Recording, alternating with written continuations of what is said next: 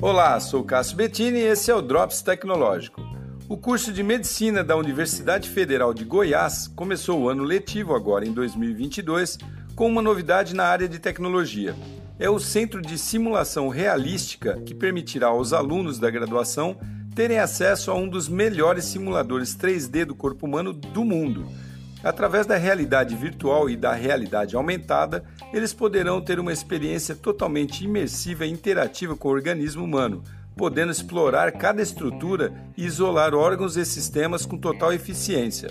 Segundo os professores, essa tecnologia promoverá grande agilidade no processo de ensino, que em sua fase inicial permitirá também que os alunos tenham acesso ao organismo humano sem a necessidade de abrirem corpos humanos reais. Isso é muito bom, né? É um marco para a medicina brasileira e, claro, para a formação dos médicos do futuro.